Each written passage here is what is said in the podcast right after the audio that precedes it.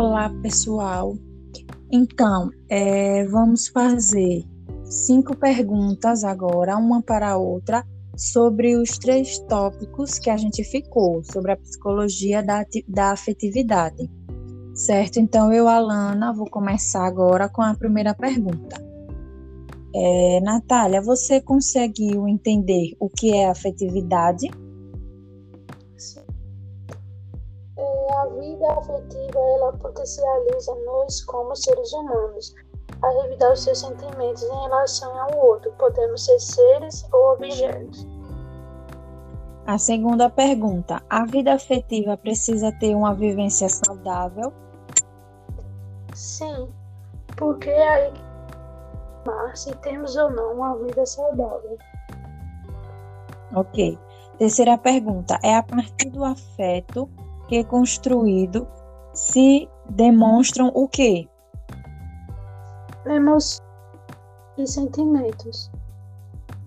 Quarta pergunta. A, afetividade inclui o quê? O prazer e o desprazer, assim a dar o luto e a gratidão são também afetos. A quinta pergunta. Considerando que estudar apenas alguns aspectos do homem é considerado como um um ser fragmentado. Então Sim. agora eu vou fazer a minha primeira pergunta, que qual sentimento positivo? Cite alguns exemplos. É, sentimentos positivos são aqueles que é sentimentos agradáveis que provocam a percepção de bem-estar. E sua segunda pergunta. Sinto sentimento afetivo. Amor, sentido adorável. Na terceira pergunta. Quais as emoções que o ser humano pode ter? Confiança, alegria e medo.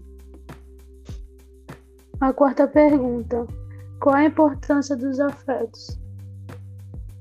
A importância é uma função de afetividade. A quinta pergunta: Você já viveu um momento afetivo? Sim, vários.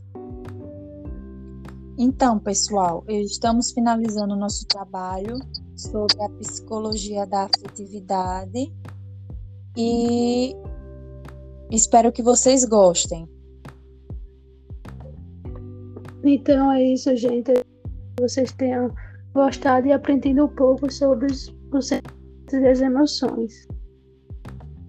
Obrigada a todos.